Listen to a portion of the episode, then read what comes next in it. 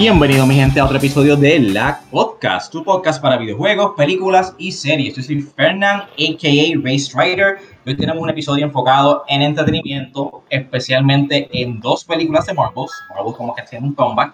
Vamos a hablar de Spider-Man Across the Spider-Verse, eso, y Guardians of the Galaxy Volume 3.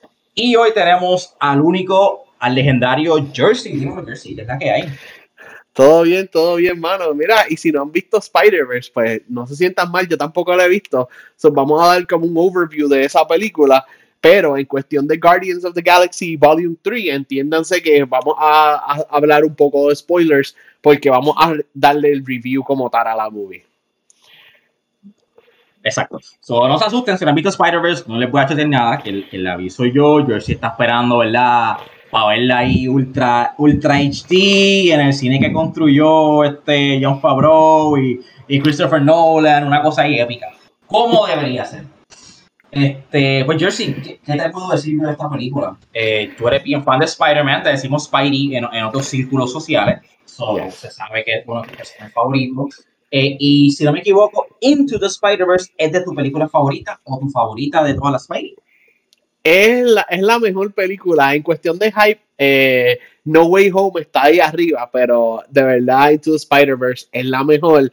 Ahora, mano, yo estoy bien curioso de que tú me vas a decir de, la próxima película, porque los que vieron los cartoons o leyeron los cómics, sabemos el arc de, entre Peter y Miguel. Miguel es un hard ass, él es bien estricto, pero él aprende con Peter, él aprende el humor, aprende a loosen up y aprende a no ser tan cop, tan policía que es Miguel. En Into the Spider-Verse, por lo que he visto de los trailers, la dinámica va a ser entre Miguel y Miles, que tienen un más age gap de lo que tenía Peter con Miguel. So I am very curious de cómo va a ser esa dinámica porque ya no es como que older brother, little brother, ahora es como que You're my son, algo así. O sea, el age es mucho más, es mucho más grande. Ok, pues para empezar, yo, yo respeto tu opinión y para mí hace mucho sentido, pero ese no, yo soy un boomer. So, esa, esa no es mi orden de las Spider-Man. Mi favorita siempre ha sido Spider-Man 2, de la de Sam Raimi. Esa película blew me away cuando salió. Eh, no Way Home también, el hype del cine fue otra cosa. Y maybe Into the Spider-Verse un 3. Yo no digo que está overrated, para mí está properly rated, la película es increíble, pero simplemente no es mi favorita overall por pequeños nitpicks y pues no me gusta comparar animación con live action, bla, bla, bla. Y con esa mentalidad es que yo entro a esta película. Posiblemente después de esta película rompa mis reglas de no comparar live action con animated. Y posiblemente tengo que verla de nuevo, pero esta sea mi película favorita ever. Clásica, MCU, animated, todo el juego, todo contenido de Spidey, yo creo que de esto va a ser lo mejor. Y vamos a Yes. Vamos a ir poco a poco, ¿verdad? Este, yo voy a ir poco a poco explicándote el por qué. Obviamente sin darte spoilers, porque yo quiero que tú disfrutes cada segundo de esta película, cada sorpresa que te dan, cada plot twist, como que es excelente. Te tengo una pregunta. Tengo una pregunta. How familiar are you con Spider-Man 2099? ¿Has leído cómics? ¿Llegaste a ver cartoons? ¿Conocías a Miguel O'Hara o no? Conocí a Miguel por los Funko Pops, que eso es algo que voy a traer después. ¿Y tú te acuerdas de un juego de PS3? De, que son Shattered Dimensions, creo que se llama. Shattered Dimensions. Yo lo jugué en Wii, pero sí me acuerdo. Ah, a, mí, a mí me encantaba ese juego. Y pues creo, si no me equivoco, juegas como con cuatro Spider-Mans el More Spider-Man, con Miguel y con otro que no me acuerdo y pues con el Classic Spider. Con esos tres. Eh, el que no te acuerdas es eh, Symbiote Suit Peter. Usa a Regular Peter, usa a Noir y usa a, a Miguel en el futuro. Yes. yes. Y pues yo siempre hago un poquito de research y qué sé yo, pero había hace tiempo, ¿verdad? Que yo no me meto hacia leer algo de Miguel, so no sé, no sabía qué, esperar, cómo se desenlace esta historia y whatever. Antes de llegar ahí, vamos a lo que va a traer a todo tipo de personas. Fan de Spider-Man o no.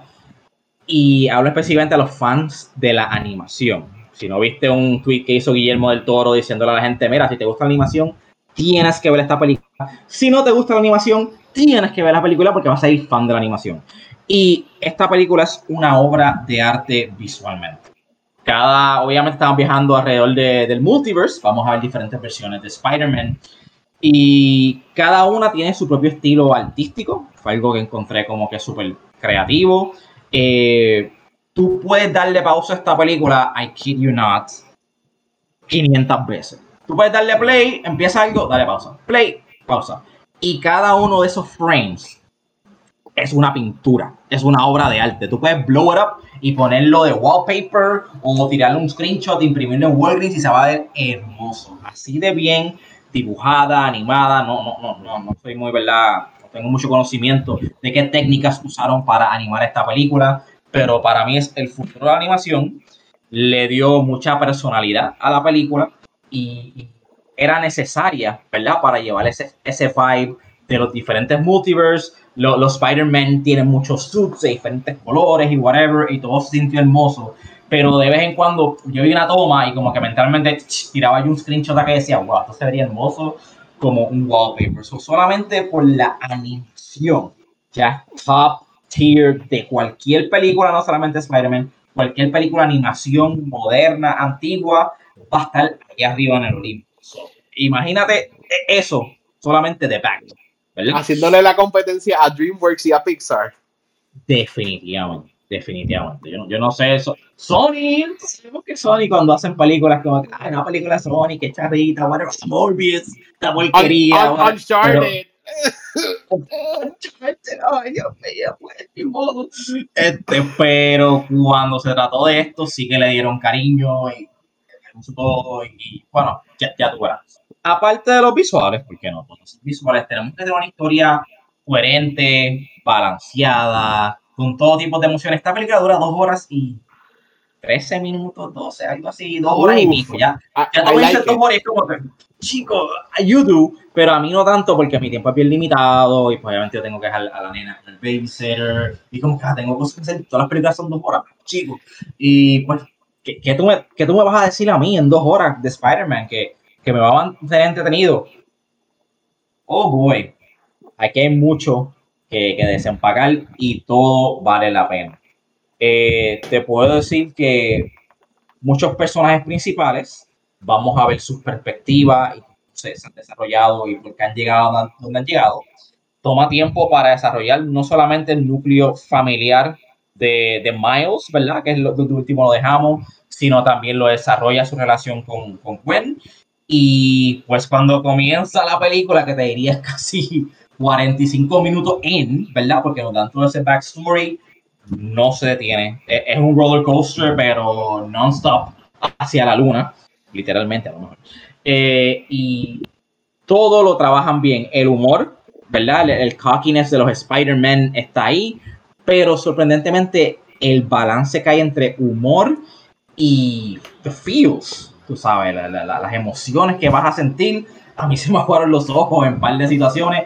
I'm a dad. Hay muchas situaciones aquí de dad with daughter, eh, con, su papá. Este, el, Spider-Man, el Peter, eh, eh, el, el, 40s Peter de la primera, no sé cómo, cómo lo llamamos. Peter, Peter B. Parker. Peter B. B. Parker, pues él, él tiene una hija en esta película y pues sale de vez en cuando y me recuerda a mi nena mucho. Eh, y otra relación, que no voy a spoilear en detalle, pero también hay otro como que father and daughter moment, y como que, wow, esto es bien emotional. Las reacciones y, y la, la, trama, como se va desarrollando a Miles, empieza bien graciosa. Yo Miles desarrollándose y bregando con su vida, y la escuela y qué sé yo, y termina en cosas de que, ¿cómo te explico? Sin spoilearte mucho. Termina algo enorme algo que pueda afectar el multiverso as a whole, así de ah, grande. Como comenzó la primera película, ¿verdad? Si podemos hablar un poquito de la primera, que era él cogiendo los poderes, aprendiéndolo, usándose un suit de embuste de Spidey de, que compró en Paris City y después terminó salvando a su New York completo y al New York de otro Spider-Man. So, ese nivel de escalación, I am expecting it. Yes, y lo vas a tener. Empezamos con el, ah, pues estoy en la escuela, lo tengo que cositas así, y termina siendo para mí de los mejores Spider-Man overall, ¿ok? Él, entró a esta película un niño y él salió un hombre, es lo que yo te puedo decir. Eh, el voice acting, eh, superb, excelente, en verdad. Shamake Moore, el que hace Miles, excelente trabajo. Oscar Isaac de Miguel. Miguel, si viste los anuncios, aquí es como que un poquito más menacing.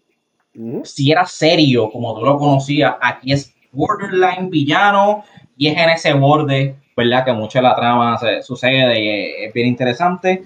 Eh, no sé si has visto los trailers, maybe un poquito spoiler, pero está Spider-Punk, sale su estilo de, de animación, ¿verdad? Su, eh, la arte como hicieron es súper, súper cool, súper interesante. Eh, Daniel Corulla es la voz de él y hizo excelente trabajo, me encantó cómo trabajaron ese personaje. No, no tiene muchas líneas, pero las líneas son eficientes, son bastante memorables. Y cuida con Facebook porque ya hay, ya hay memes por ahí de él, como que así de bueno trabajo hizo. También hay un. Ya lo, no, ruin this. Indian Spider-Man. I don't wanna. No sé si se llama así.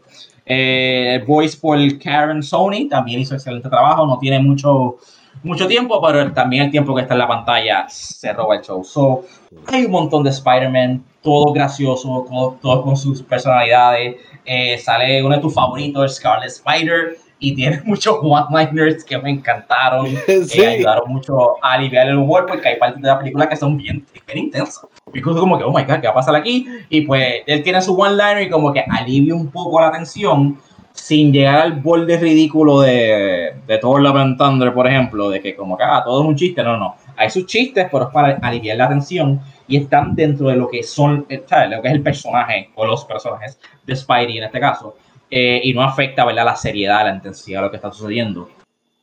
Y finalmente, la historia.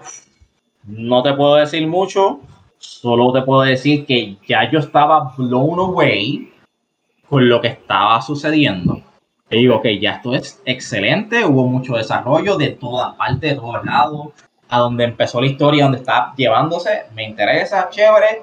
Y en ese high, que tú dices, bueno, ya estamos en 100%, ya no, it can't get any better, ¿verdad? La película hace un plot twist que maybe tú lo ves venir. Si no lo ves venir, o si no has leído cómics y que te choteen esto o algo, tu cabeza puede explotar porque es súper épico. Tienes otro plot twist que lleva la película a 150%. Y ahí, pues, no sé si sabes que viene una tercera. Y de The Matrix, yo no veo un to be continued en la pantalla. Oh, that's so, nice. Were you satisfied with the amount of villains? Porque en los trailers lo que hemos visto es mucho Spider-Man, mucho Spider-Man y mucho conflicto entre Miguel y Miles.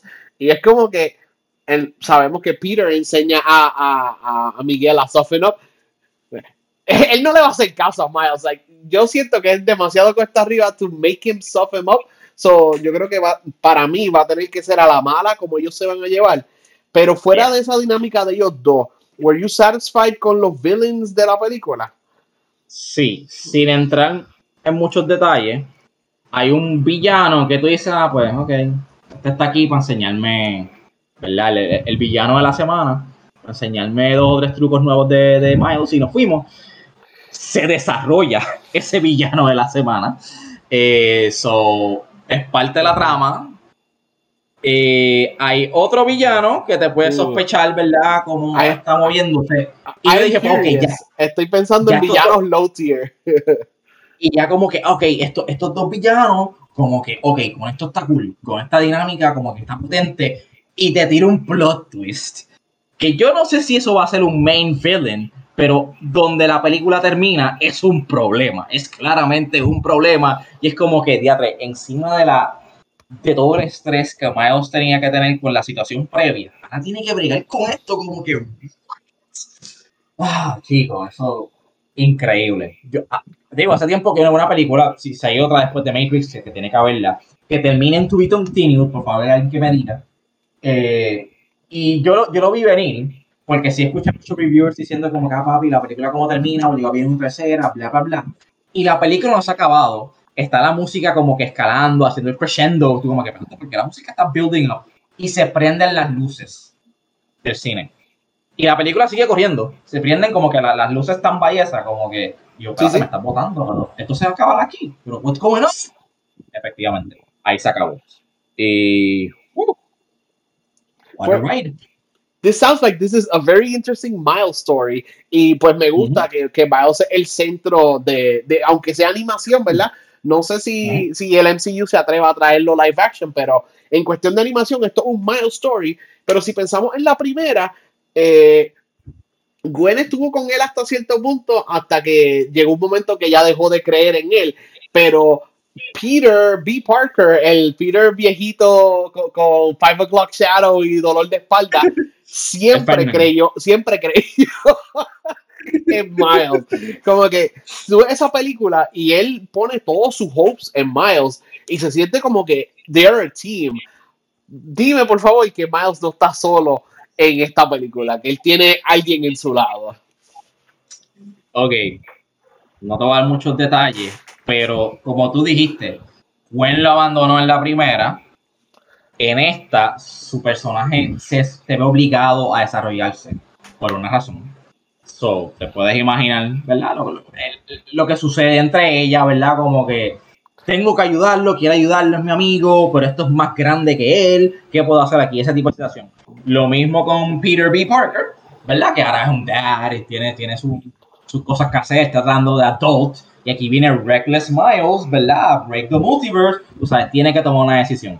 Tiene que elegir entre X cosas o Miles. Y vas a ver esa decisión. Eh, y vas a ver que otros Spider People se van de ese lado, sorprendentemente, y otros Spider People no. Otros están como que, no, papi, si todo esto se rompe el multiverso, mala mía, hay que detenerte, tú sabes. Ok, ok, ok, entiendo. no es que todo el mundo se va a ir detrás de, de Miguel porque Miguel es el older Spider-Man o algo así. Exacto, exacto. Ok, ok. Y, wow, este, yo, yo, yo sigo a este muchacho, se me olvidó el nombre, something Él es un problemático que lee cómics y él es bien fan de Miles. Y él dice, no, va, él se pasa peleando con gente, defendiendo a Miles. Yo siento que él va a ver esta película y su cabeza va a explotar porque la gente le dice como que no, que si Peter Parker can beat up Miles, cosas estúpidas, which would never like really be necessary, pero ajá, aquí te enseñan el potencial y lo OP que puede estar Miles si se aplica como, como un Spider-Man. Yeah, and they're just very different Spider-Man. Peter tiene mucho brute strength, Miles es más rápido, Miles eh, pues, e, es, más joven en his way of thinking y, más, más, como que improvisado. Y Peter es más parecido a un Reed Richards o Tony Stark, como que he will science stuff out. So ellos son bien diferentes. Bueno, este, eso es lo que te puedo decir sin entrar más en spoiler. Yo todavía estoy shook con esta película. Este, y pues la razón por la que estoy diciendo que la pongo en paro una parte de todos estos factores excelentes de es la mejor película que he visto que ha ganado Multiverse. Ahí arriba con Everything Everywhere All At Once, ¿verdad? Pero pues de, Marvel related es la mejor by far. Eh, la animación es hermosa y para mí personalmente me hizo sentir mucho. Muchas emociones, tristeza, ansiedad, como que yo estaba un poquito como que, oh my god, my, my heart estaba, estaba racing, como que, ¿qué va a pasar aquí? ¿Qué va a pasar aquí? So, nada, fanáticos de Spider-Man, esto es un must. Fanáticos de animación es un must. Y si no te gusta ninguna de las dos, créeme que vas a pasar, la vas a pasar bien como quieras. Highly recommended. Un 10 out of 10, no le encuentro un flow ahora mismo, me vi un par de veces la vez de nuevo, pero ahora, out of the theater, casi reaction, 10 out of 10 me, me, encanta que, que saliste tan hype de esa película y que you were moved by the performances. No solamente fue, ah, flashy animations o, special effects y nada de eso. Que te gustó, like, el diálogo y cómo, y cómo lo dejaron. Porque mucha gente tira por el piso de animation que es todo visual y que no hay, like, force or emotion behind the acting. Y se nota que esta película, que they put the acting al, eh, forward. So I am really excited to see it. Yes. Alright, pues terminando con Across the Spider-Verse Part 1. A mucha gente le va a doler aprender que es un Part 1. No lo voy a poner en el description del episodio. Vamos, a hacer, vamos a hacer un review de esta película que mucha gente y muchos critics, ¿verdad? Tú sabes que nosotros leemos headlines y es como que, ay, qué hecho, los critics de Hollywood siempre están en otro vive en otro planeta. Pero this is the movie that entre quotes, saved the MCU. Qué exagerados son. Pero, we're talking about Guardians of the Galaxy Volume 3. Y Yeah. queda decir que muchas emociones porque esta es la última película de James Gunn. James Gunn antes como director podía trabajar para DC y para Marvel, pero ahora era un ejecutivo en Warner Bros. Discovery, so no puede trabajar para la competencia. O sea, ya he got a, he got a, like a permanent position allá. Y pues decirle adiós a los Guardians como los conocemos, los Guardians que James Gunn hizo, se los prestó a los Russo Brothers para Infinity War y Endgame, pero estos son los Guardians que he built up, los scripts que él escribió y, mano, esta película, tú estamos hablando de emociones, esta película es una llena de emociones también. Yes. ¿Cómo tú te sientes sabiendo que esta es la última película con estos Guardians, la última película de James Gunn?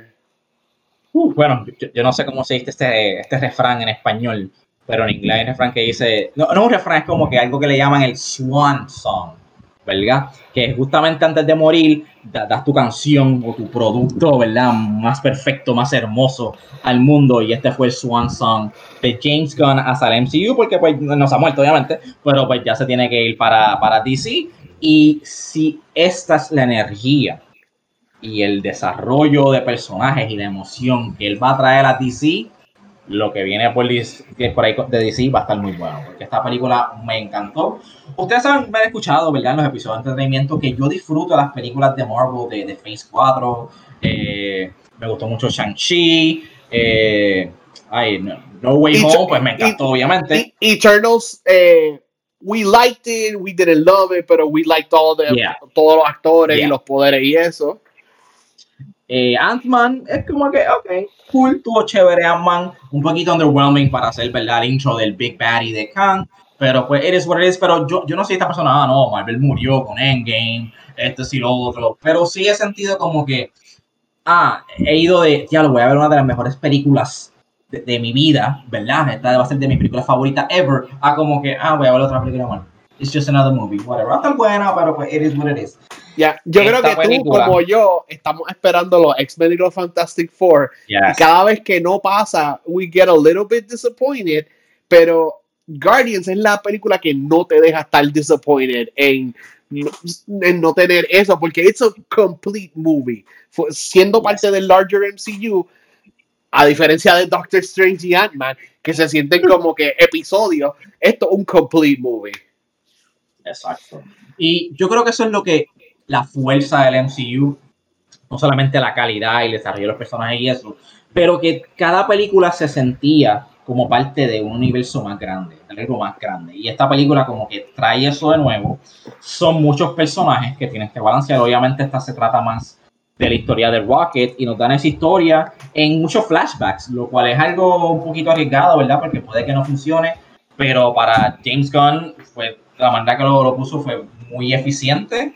Eh, Guardians usualmente es una comedia y toda esa comedia está ahí intacta, no se siente forzada porque conocemos a estos personajes y es par- parte de su personalidad. So, eso es algo que funcionó y, me gustó mucho, pero también hay unas escenas muy tristes, muy traumatizantes, eh, llenas de muchas emociones cuando se trata especialmente de, de Rocket y pues me, me, me chocó ese, ese, esa mezcla y lo eficiente que lo hicieron, porque, por ejemplo, ¿verdad? No, quiero seguir tirándola por el piso, pero Thor Love and Thunder es una película que tiene unas cosas bien heavy, este, tiene un villano bien poderoso, le suceden cosas bien tristes, bien messed up, perdemos personas y en ningún momento yo me sentí triste, es como que, ah, pero rápido hicieron un chiste about it, so whatever, you know, aquí balancearon todo súper bien. Eh, visualmente, no sé tú, pero se vio bastante bien. Últimamente Marvel le está arrollando mucho a su, equipo de, special effects y se nota. Aquí no tanto, aquí se nota que James como que no, papi, yo quiero un producto de calidad y no tanto los special effects, sino las tomas, la cinematografía. Esta es otra película que tiene par de shots, no tanto como Spidey, pero tiene par de shots que como que, uff, yo quiero hacer wallpaper, diablo, que gusta se ve esa toma, quiero usar esa escena, este, ciertas decisiones que se tomaron con la cámara en ciertas escenas de acción, particularmente una escena de acción cuando están ya, puedo dar un poquito de spoilers, o Sí, sí, sí, podemos, podemos dar spoilers, ¿verdad? Warning, eh, la película ya pasó un mes en el cine, so vamos a hablar un poquito de spoilers de Guardians of the Galaxy Volumen 3. Eh, hay esta toma al final de la película que ya están como que todos de vuelta unidos, ¿verdad? Porque son muchos personajes que se separan, ya, whatever. Al final obviamente se vuelven a encontrar y hay este action scene en como un pasillo de metal, ellos contra otra ganga de aliens o bad guys o whatever lo quieras llamar. Esa escena de acción estuvo tan y tan brutal de principio a fin. Una de las mejores cosas que he visto, no solamente en Guardians, sino en Marvel. Y Marvel tiene muchas escenas de acción buenas. So, imagínate, esa escena me encantó. Yo la vería back to back, like on a loop, darle al. No sé si te acuerdas de los DVD players. Tú podías poner A and B y loop that A. Yo haría eso con esta acción. Estuvo brutal, brutal. Mira, pues hay algo en esta película, nosotros ya conocemos estos personajes, pero no es solamente que los conocemos y cuando yo estoy viendo la película, pues puedo ver a Star-Lord y no veo a Chris Pratt, veo a Drax y no veo a Batista específicamente, o sea, como que yo los veo a ellos transformados en esos personajes, pero además, o sea, más allá de eso, que son súper buenos, yo pienso en Ant-Man y pienso en... ¿cuál, ¿Cuál es la otra? En Doctor Strange y Benedict Cumberbatch, tremendo actor, Elizabeth Olsen también, pero they feel like strangers. Y lo mismo me pasó con Ant-Man, pues cambiaron a la nena, hay una Cassie nueva, pero yo veo a Paul Rudd y a la muchacha haciendo de Cassie y es como que ellos se encontraron ahí, se conocieron hoy, parece que ellos nunca jamás se habían visto. y en los Guardians es difícil porque, ok, son actores que han hecho cinco películas juntos ya, ¿verdad? Esta es la quinta película, yo creo, de ellos juntos, pero es como que si los personajes se conocieran, es más allá. Y Thor tenía esa química de que los actores se llevaban súper bien, pero they wasted it. Eh, mucha gente diría, esta, esta película está tan brutal porque pues yo me perdí en los personajes, like I believe todos los performances y como ellos se llevan bien, ¿sabes? Parecen un grupo que llevan años trabajando juntos. They have little things, cosas como que cada vez que, ¿cómo se llama la hermana de Gamora? Uh, eh, Nebula. Cada vez, que Nebula, cada vez que ella hace como que un ah, un ah, y la, los facial expressions de ella y lo que hace con la boca es como que está cansada de que esto pase o está acostumbrada a que esto pase y pase y pase. Y, mano, a mí me, me encantó eso. Es como que, wow, yo no le había prestado atención a Nebula nunca. Y ella es como que, no, ella ha estado pendiente a todo el mundo, ella ha estado ahí con todo el mundo desde el principio. Y la película estaba bien crazy. No sé qué tú pensaste de la escena cuando ellos van a, infiltrar un facility porque están buscando información para salvar a Rocket. Y toda esa escena se sintió, yo estaba súper en tensión porque dije, esta gente la van a dañar de alguna manera. But they were all in it together y discutiendo uno con otro, but still being friends. Es algo que se pierde esto es una crítica que yo escuché mucho en de episodio 9 de Star Wars, que Finn eh, y, Rey y Poe no parecían que eran panas, parecían que siempre estaban enojados uno con otro. Y es como que, no, esta gente están molestos, pero de pana. O sea, a mí me encantó esa escena, los music choices, y pues jugar con anti-gravity, que como el anti-gravity no existe, hay que poner a la gente en los strings y en grúa y en cosas y todo eso. ¿Qué tú pensaste de esa escena? Porque eso es otro fight scene, pero es mezcla de comedia, es mezcla de acción y actuación. Ellos siguen hablando uno con otro mientras están peleando. Para, para, para darte un poquito más, ¿verdad? De, detalle, te voy a dar un easter egg ya mismo esa escena particularmente a mí me fascinó y es como digo, la comedia en esta película funciona porque siente que esos son parte de sus personalidades.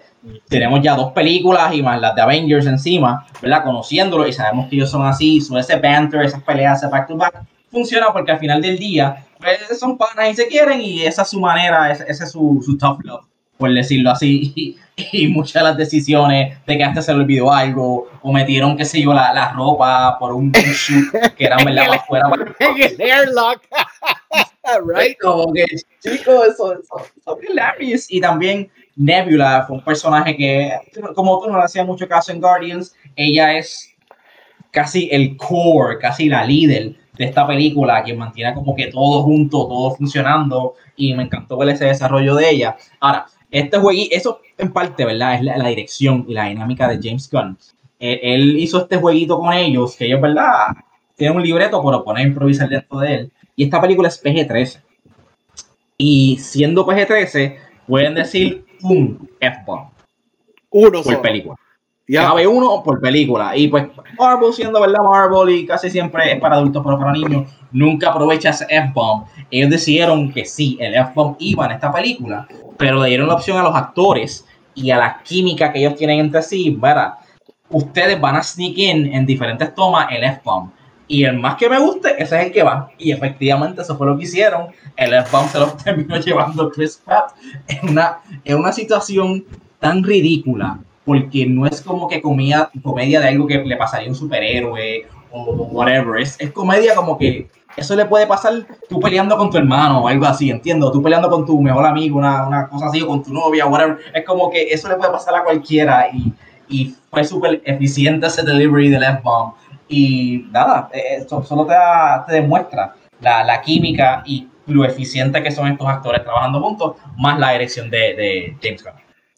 Ya, se nota mucho, eh, aunque es voz nada más, que Bradley Cooper ha evolucionado mucho este personaje, porque Rocket siempre ha sido un personaje pues conflicted, como que es bien molesto, but he actually has feelings, he actually cares about Groot y después he cares about, the team, pero eso era un one note y, se convirtió como que en un párrafo de, de ver, a, Bradley Cooper, a Rocket, hacer el string of emotions de que él le importa el equipo, el que los quiere juntos, se sigue molestando igual con ellos, pero es más como que bien familiar. Y también quiero decir que Mantis, Mantis es un personaje que es como que un chiste. Ella misma es in on the joke en, en, cierto, en cierto punto. Y ahora ella le gusta que la gente se ría de otras personas, no solamente de ella. Y la dinámica con ella y Drax está bien brutal porque parecen panas de verdad, parecen como que estos son los panas que uno era gracioso y el otro era serio y terminando los dos siendo graciosos. O sea, a mí me encantó ver cómo todos esos personajes eh, evolucionaron.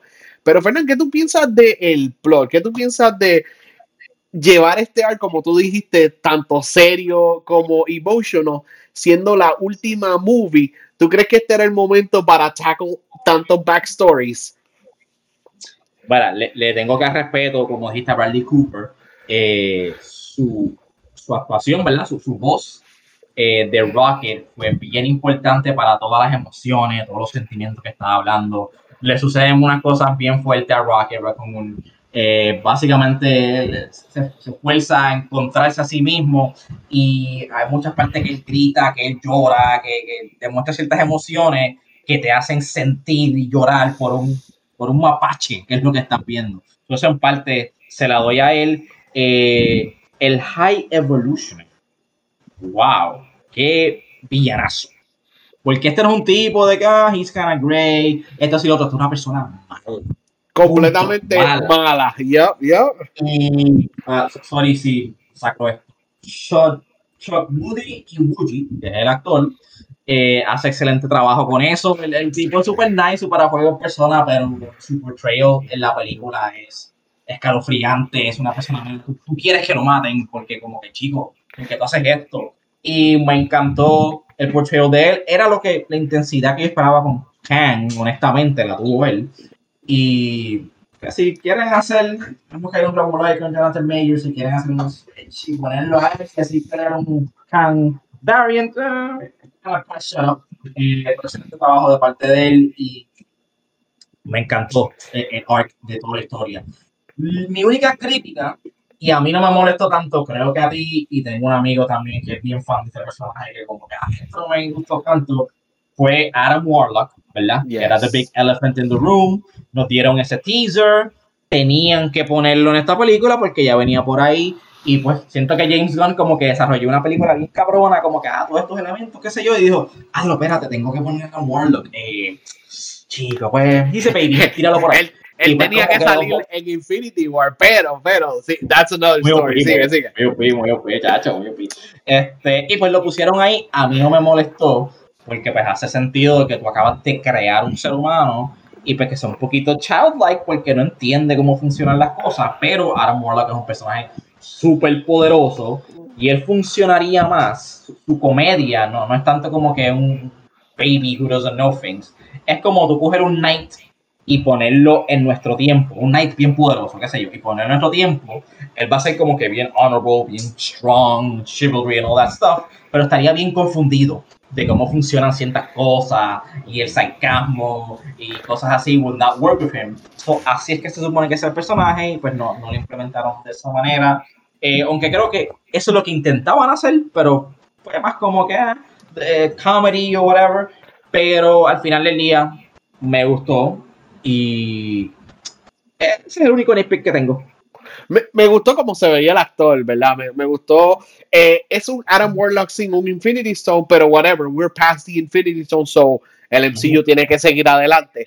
Pero me encantó cómo él se veía. Me encantó que él no entendía las cosas, pero Adam Warlock es un poquito más Shakespearean, como tú dijiste, parecido a un Knight. Y siento que él es igual que America Chávez en Doctor Strange, que es un plot point. Está ahí porque por estar ahí y de verdad no es un personaje pero he has the potential para convertirse en un personaje, so I am happy about that. Como que el MCU le va a dar una segunda oportunidad por lo, por lo, por lo que parece. Pero tú hablaste de High Evolutionary, like tremendo villano. Muchos villanos pues son malos o son malos a pequeña escala. Esto es un malo a planetary scale que no le importa destrozar un planeta completo para restart his search para una especie genéticamente perfecta. So, él, él de verdad es genocide, lo, lo que al nivel de Thanos es lo que es este villano. So, bien brutal ver a alguien menacing porque Kong no fue tan menacing en Ant-Man 3 y el villano en Doctor Strange era, era, era, era the possessed, the possessed, Wanda, so, como que ahí eso pierde un poquito de stakes pero sí, nos hacía falta un villano así bien fuerte y qué mejor, qué mejor team para tackle que, que los Guardians, porque en el estado de que estamos en el MCU ahora, no hay equipo. Captain Marvel está por ahí, ella es bien fuerte, ¿verdad? Igual que, igual que Adam Warlock, que son bien fuertes. Tenemos people individually strong como Thor, pero si fuese a pasar algo malo en la Tierra o algo malo en el universo, eh, van a mandar a América Chávez, a Miss Marvel y al nuevo Captain America y a Bucky a, salvar el universo. Es como que, no, como que we need a team y el único all-rounded team que queda son los Guardians. So, qué triste, ¿verdad? Esto es full spoiler, que al final de la película dice, muchas de las películas dicen The Avengers will return, The Guardians will return. Pero esta película es como que un send-off y dice solamente Star-Lord will return al final. Entendemos que Drax, Gamora y eh, Drax, Gamora, Nebula y Mantis no regresan. So, I am a little bummed. Yo creo que Bradley Cooper y Vin Diesel sí volverán. Vin Diesel tiene dos líneas en esta, en vez de una sola línea, tiene dos líneas en esta película. So, que Groot lo hicieron bien varas. Me encantó el diseño de Groot en esta película. Graduate, eh, hace, hace par de cositas ahí como que tres. Groot, good job. Yeah, Groot como que eh, evolucionó, como dicen, todos los personajes crecieron en cuestión de poder en, en, su amistad y en la actuación. No se puede hablar mucho de la actuación de Vin Diesel porque es bien poco lo que, lo que pasa. Pero, mira, no hablamos de Gamora. ¿Cómo tú sientes de esta nueva Gamora sin memoria de lo que ha pasado? Porque esta Gamora es del pasado, que el TVA la dejó pasar por alguna razón. El TVA dijo, no, we allowed that to happen, que ella venga del pasado. Pero no es la misma Gamora de Volume 1 y Volume 2 ¿Qué tú piensas de ella? I'm very conflicted porque I want to like the character como me gustaba antes, pero she feels so different. Primero que, primero que todo que soy Saldana, ¿tú te acuerdas de DuckTales? No. ella no, estaba no, en DuckTales. No, yo sé lo que es, pero ella estaba en DuckTales. No, no, no. Llevo, llevo ese, ese punto porque ella ha estado en cuatro de las highest grossing films ever. So se supone que she's getting her bag, she's getting her paycheck. So congrats to her, primero que todo, este, for all that money she's making. Gracias a este personaje y gracias a Avatar. Eh, Mara, esta Gamora sí no es tan likable, te entiendo por ese lado, pero me gustó el twist que le dieron. Porque constantemente te estás recordando de que no, esta no es la misma Gamora, que, que no es la misma persona que se enamoró de Peter, aunque sigue enamorado, ¿verdad? De Gamora y ve a una persona que se parece y quiere como que proyectar esas emociones, esta no es ella, esta no es su personalidad, no es su temperamento, es una persona completamente diferente y me gustó ese shake-up dentro de la película. Es como que, ah, chicos, pues, no, no simplemente te buscas a otra de otro universo y ya está set, como que no, es una persona diferente, que se ve igual. Me gustó ese, ese, ese conflicto de la película. I, I get it, como que no, no puedo decir que it was bad executed, y, pero I expected her to soften a bit y, y nunca, nunca truly ocurrió. Sí, ella, ella aprendió y cambió durante la película, pero nos dejan claro que no va a volver a ser la, la Gamora de nosotros. Yes. Y No es lo se, se, se une a los Ravagers de Sylvester Stallone. Siempre se me olvida que Sylvester Stallone está en el MCU, pero It's canon. eh, está, está brutal. Y mira, Fernan, eh, ya hemos co- corrido la mayoría de la película, pero hay algunas cosas que tenemos que hablar si, si no, si no, no- nos dan, porque no mencionamos esto. Hay que hablar un poquito del backstory de, de, de Rocket. Hay que hablar un poquito de Cosmo, que Cosmo salió yo creo que desde la primera Guardians, pero no era parte de, de los Guardians. Como que qué cool ver a Cosmo, el perro que Rusia envió al espacio. Y pues. God Psychic bueno. Powers en el MCU y hablar un poquito de Nowhere, de la base de ellos que ellos establecieron, que vimos más de esa base en el Christmas Special. ¿Tuviste el Christmas Special? No, chico, no llega a verlo.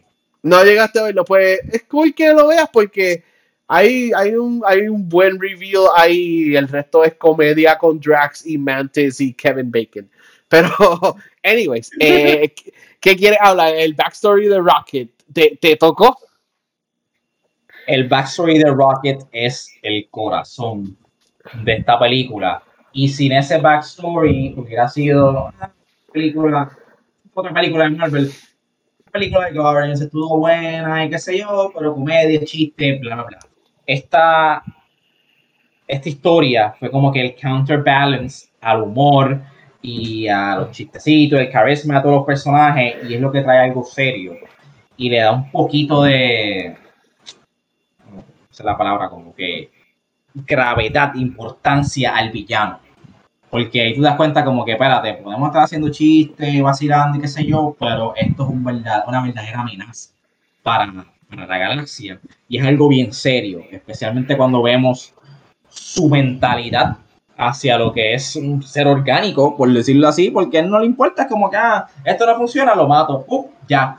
Eh, el odio que él le tiene a, Rocket, ¿verdad? Y está un tipo de envidia y lo que está dispuesto a hacer, las atrocidades que está dispuesto a hacer para llevar a cabo su plan, que es como que un poquito ridículo. Él quiere tener como una especie perfecta o algo así y, y está dispuesto a como que torturar personas, animales, asesinar, eh, genocidio a gran escala. Si tiene que destruir un planeta porque no funcionó, lo destruye. So, es un, un psicópata prácticamente. So, tú, tú tener esa historia para como que balancear todo fue bien eficiente.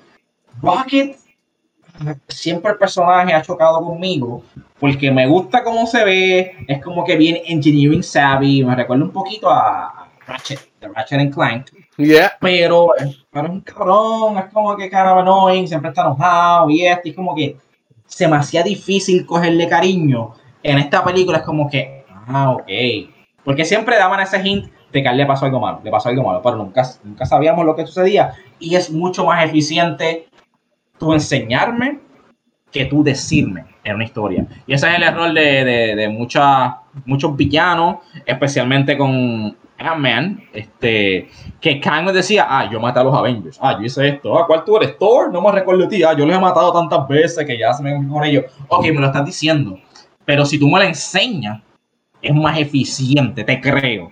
Y eso fue lo que hicieron con, con High Evolutionary y con Rocket. Como que sí, Rocket está traumatizado, pero vemos por qué está traumatizado. Vemos que High Evolutionary es malo porque vemos lo que hizo y lo que está haciendo y lo que quiere hacer. Y eso para mí da mucho más peso a, la película que cualquier otro método de, de, delivery de la historia. Y, bueno, Rocket puede como que mi. Whatever eh, Avengers, whatever Guardian está como que, ya, lo quiero mucho, es de mis favoritos. A nivel de que me siento mal de que lo tiré en el juego y no es el mismo Rocket. no sé si recuerdas el juego de Guardian, que tú tienes la opción de tirarlo o no. Y yo dije, no, chicos, hay que hacerlo y lo tiré. Y él me quedó bien molesto. Y yo lo tiré. Rocket, will, como que, Rocket will remember that. y yo dito, sorry, Rocket. ahora me siento mal por eso. Y, no, pues, esta película. Estoy contigo, mano. Y lo último que yo iba a decir es que James Gunn nos dejó con algo, con el espacio de Nowhere, que los Guardians se sienten como que ellos son los líderes, los protectores, hay diferentes razas, hay commerce, there's kids there, y me gusta ver a, los superhéroes like in their natural state. En la Tierra sabemos que tenemos el Avengers Compound que Tony dejó en Upstate New York. Eh, en Endgame lo destrozaron, pero me imagino que el Avengers Compound lo van a, a, a reconstruir. Y para el próximo grupo, ya sea Avengers, Defenders, ya sea the, the, Young Avengers, lo que sea que vayan a hacer, yo espero que tomen esa lección de Guardians y tengamos un, lugar donde ellos se sientan ellos, donde tú los ves a unos viendo televisión, otros bregando con su equipment y todo eso. Porque Guardians of the Galaxy, ¿verdad? Son tres películas, but it feels very, very real lo que ellos pudieron hacer, lo que ellos pudieron hacer con ese espacio que después al final de la película entra en, efecto los... O sea, no es solamente que ellos viven ahí, sino que ellos pueden utilizar donde ellos viven como, como un ship que se mueve a través de las estrellas, que fue una súper buena sorpresa. So, Fernando, ¿te atreves a rate esta película? Yo no me acuerdo de lo que yo la llegué a rate. Eh, para mí de 9 no baja. 9.5. 9.5. No le doy 10 ahí porque pues ya tengo como dos películas que me hizo mucho. So, quiero mantenerla ahí un poquito balance, pero me encantó el 99.9% de esta película. Me sorprendió, me dio un poquito de esperanza para el futuro de Marvel, aunque pues James se nos pasa, pero espero que alguien pueda ver y diga, ah, ok, yo también quiero hacer algo similar o este tipo de, de esencia, por lo menos. Y estoy bien emocionado para el DC DCU, sí, James Gunn va a estar ahí, so, ajá, 9.5 de 10, fácil. Ya, pues yo estoy contigo, yo, yo hice un poquito de trampa, yo a todas las películas le doy como que el número o el número punto 5. Si no fuese por, por Adam Warlock, esto sería un 10, pero como quiera es tan buena y tiene tantos momentos de I keep thinking about, que yo le daría un 9.75, estoy rompiendo la escala, casi un 10 ahí porque this movie was incredible y pues qué bueno que la pudimos reseñar aquí en LAG para toda esa gente que no creía en el MCU. Sí van a seguir habiendo cosas que parecen episodios, pero todavía hay películas completas que son parte de un larger thing, como lo es Guardians. Taika Waititi tiene mucho que, que, aprender y los directores que vengan tienen mucho, o sea, they have big shoes to fill, pero esto el mejor send-off, como tuviste, Swan Song de James Gunn. Y salimos hyped para 2025, es su película de Superman. Esa película de Superman, aunque un origin story, yo siento que vamos a salir boquiabiertos de esa movie. Yes. Este, bueno, muy emocionante el futuro de, de, Marvel y de, lo, de, de, DC, como dije. Quiero desviarme un poquito antes de que nos vayamos. Eh, este mes, estamos en junio cuando grabamos este episodio, estamos un poquito tarde, eh, sale The Flash. Y han habido un par de reseñas, no de críticos, sino de gente de Hollywood behind the scenes, y todos están blown away. Los test audiences blown away. Y sabemos que nosotros burlamos esta película como que, chicos, esta película es que del 2018, como que, que esto va a funcionar. La han picado en cantito y reconstruido y whatever. Pero ese trailer final está hermoso. ¿Tú, estás emocionado para esta película? Yo estoy bien en desacuerdo de usar las dos del mismo actor, como vimos en los trailers, podrían usar un variant, poner a otro actor, darle la oportunidad a una actriz, a quien sea, pero tener que aguantarlo a él dos veces, por dos en la película, es lo menos hype que me da. Ver a Michael Keaton, ver a Ben Affleck ponerse el Batman suit de nuevo y ver a la nueva Supergirl, pues eso es lo que me da un poquito de hope. Pardon the pun, the, the S stands for hope. Pero sí, estoy hope, eh, hype for everything except ver a Ezra Miller times 2 beat Double the Flash. Ok, ok. Estoy 100% de acuerdo contigo. Ya está. Consideré como que boicotear esta película, no darle mis chavos a Ezra. Pero pues sabemos que va más allá de eso. Hay otros actores, hay muchas películas. Yo creo que posiblemente la vea. Van a salir un montón de películas por ahí. Este, por ahí viene Oppenheimer. Viene Indiana Jones, que aparentemente es una porquería, pero veremos a ver. Y yo soy bien fan de los Ninja Turtles. Y como hablé, la animación de, de Spidey me encantó y la animación de, Ninja Turtles eh, tiene como que ese estilito de, ¿verdad? Eh, de animation, so veremos a ver eh, cómo funciona. Ya, hablaremos de Transformers también cuando la veamos. Oh my God. Yo creo que yo la voy a ver, so dímelo. Y de la película de Groot con carros. y Fast X también, que es un part one porque un Farman, pero, pero sí, hablaremos de todas estas películas. So, eh, ¿dónde nos pueden conseguirle? Este, yo soy Race Rider en todo, incluyendo Twitter y TikTok. El Twitter lo tengo un poquito abandonado. El último, el último review que hice fue el de Guardians, actually. Pero voy a darle un cariño y pues TikTok siempre estoy al día con las películas. El último review que hice fue de un libro llamado Fourth Wing y el de La Sirenita, que también la vi y me gustó sorprendentemente. Y pues ya mismo hago el de, el Spidey ahí también. So, TikTok y Twitter, Drive. Ok, yo soy Jerseyan en todos lados y como siempre nos pueden seguir en cualquier plataforma de buscar podcast. Estamos en Facebook, estamos en Instagram, eh, tenemos un Discord. So, bienvenido a hablar con nosotros de películas, de series, de juegos. Hasta la próxima.